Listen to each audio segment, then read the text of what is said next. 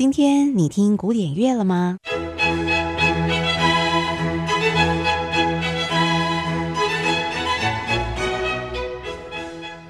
？Classical Today，和您分享古典音乐历史上的一天。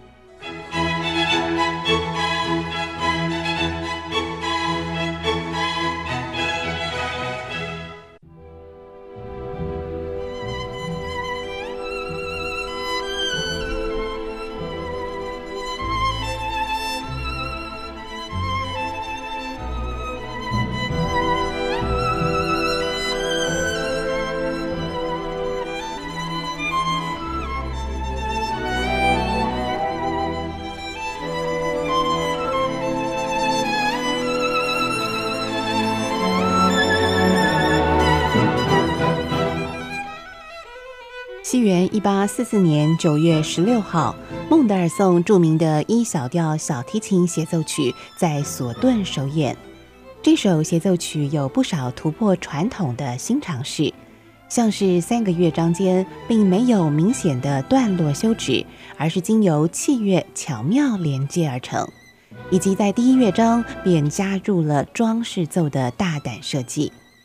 有音乐评论家曾经说。贝多芬的小提琴协奏曲本质上是英雄的、男性的；孟德尔颂的小提琴协奏曲则本质上是优美的、女性的。如果将前者比喻为协奏曲当中的亚当，那么后者就是美丽的夏娃了。现在，让我们一起来欣赏孟德尔颂这首著名的《一小调小提琴协奏曲》的第一乐章。